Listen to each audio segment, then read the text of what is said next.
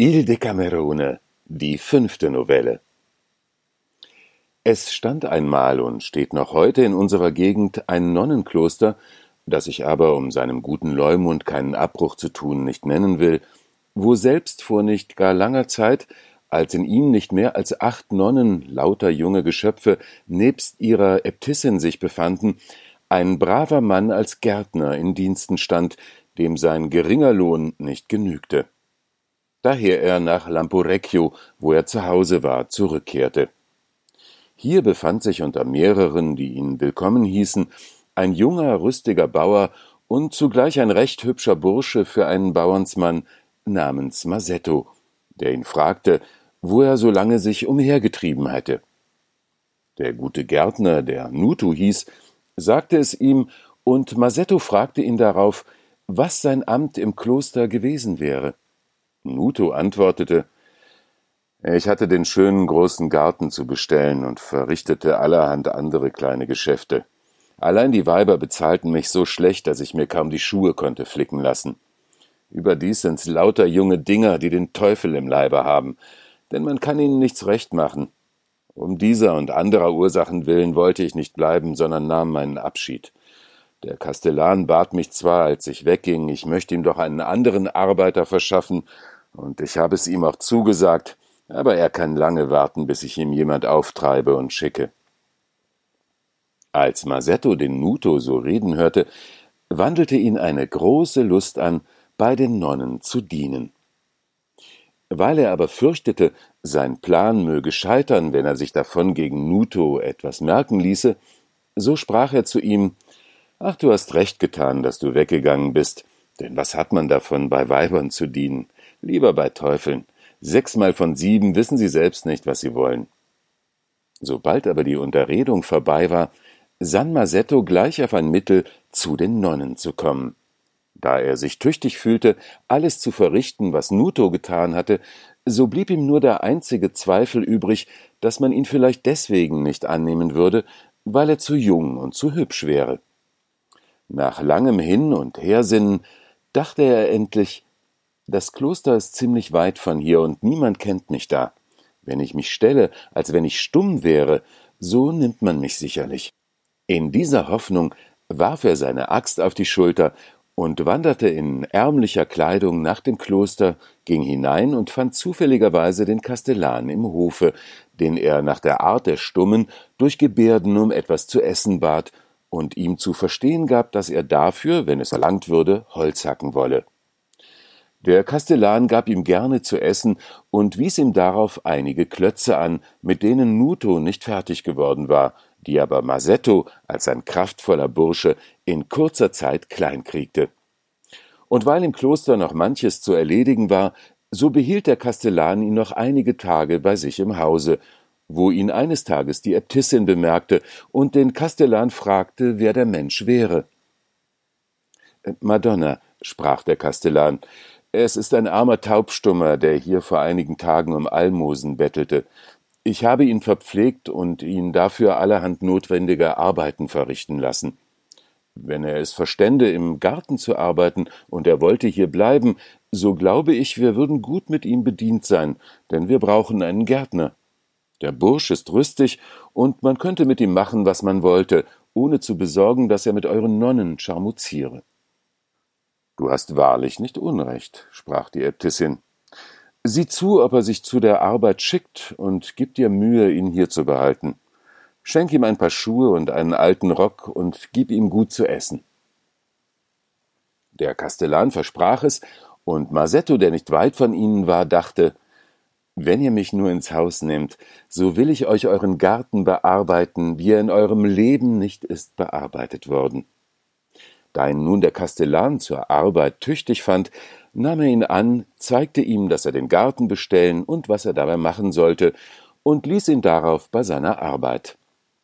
Als Masetto nun täglich im Kloster arbeitete, fingen die Nönnchen bald an, ihn bei seiner Arbeit zu necken, ihm allerhand kleine Streiche zu spielen, wie die Leute den Stummen wohl zu tun pflegen, und ihm die leichtfertigsten Worte von der Welt zu sagen, weil sie glaubten, er verstände sie nicht. Wie er nun eines Tages sich abgerackert und sich niedergelegt hatte, um auszuruhen, nahten sich zwei junge Nonnen, und weil er sich stellte, als wenn er schliefe, fingen sie an, ihn zu betrachten, und die eine sprach zur anderen Wenn ich mich auf dich verlassen könnte, so wollte ich dir einen Gedanken anvertrauen, der mir schon oft eingefallen ist. Sag's nur getrost, sprach die andere, von mir soll keine Seele etwas erfahren. Ich weiß nicht, versetzte jene, ob du schon darüber nachgesonnen hast, wie strenge man uns hier hält. Kein männliches Wesen darf zu uns hereinkommen, außer unserem Klosterverwalter, der ein Greis ist, und diesem Stummen.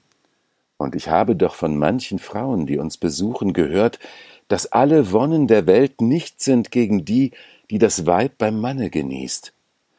Weil ich das nun sonst nirgends erfahren kann, so ist mir schon oft eingefallen, mit diesem Stummen zu probieren, ob es wirklich wahr sei. Er eignet sich besser als jeder andere Mann dazu, denn er muss verschwiegen sein wie das Grab, ob er nun will oder nicht.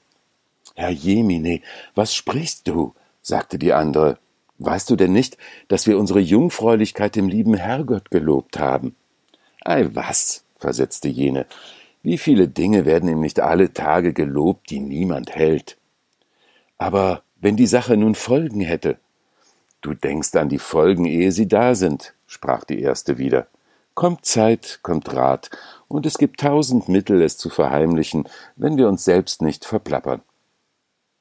Die andere, die ohnehin schon mehr als ihre Gespielin begierig war zu erfahren, was der Mann für ein Tier wäre, fragte jene, wie sie's denn anfangen wollten. Was haben wir weiter zu tun, als dass wir den Burschen bei der Hand nehmen und mit ihm hier in die Hütte gehen, wo man vor dem Regen untertritt. Solange die eine mit ihm drinnen ist, muss die andere Schildwache halten. Er ist so einfältig, dass wir mit ihm machen können, was wir wollen. Masetto hörte ihre ganze Verabredung, und mit dem besten Willen zu gehorchen, wartete er, dass ihn eine von den beiden abholte. Als sie sich aufmerksam umgesehen hatten, nahte sich ihm diejenige, welche zuerst den Vorschlag gemacht hatte, und weckte ihn. Er stand auf, sie nahm ihn liebkosend bei der Hand, und einfältig lachend ließ er sich nach der Hütte führen, wo er sich nicht lange bitten ließ, zu tun, was man von ihm begehrte. Sobald er die Wünsche der einen befriedigt hatte, machte sie als treue Schwester ihrer Gespielin Platz und Masetto stellte auch diese zufrieden und spielte dabei immer die Rolle des Blödsinnigen. Die Nönnchen ließen es nicht bei diesem ersten Versuche, die Reitkunst des Stummen zu erproben, bewenden und gestanden einander im Vertrauen, man habe ihnen nicht zu viel davon gerühmt. Einmal begab es sich, dass eine von den anderen Nonnen aus dem Fenster ihrer Zelle den Handel gewahr ward und noch zwei anderen zeigte, was vorging. Sie dachten zuerst daran, der Äbtissin alles zu verraten. Doch besannen sie sich eines Besseren und beackerten mit ihren beiden Gespielinnen gemeinsam Masettos Acker.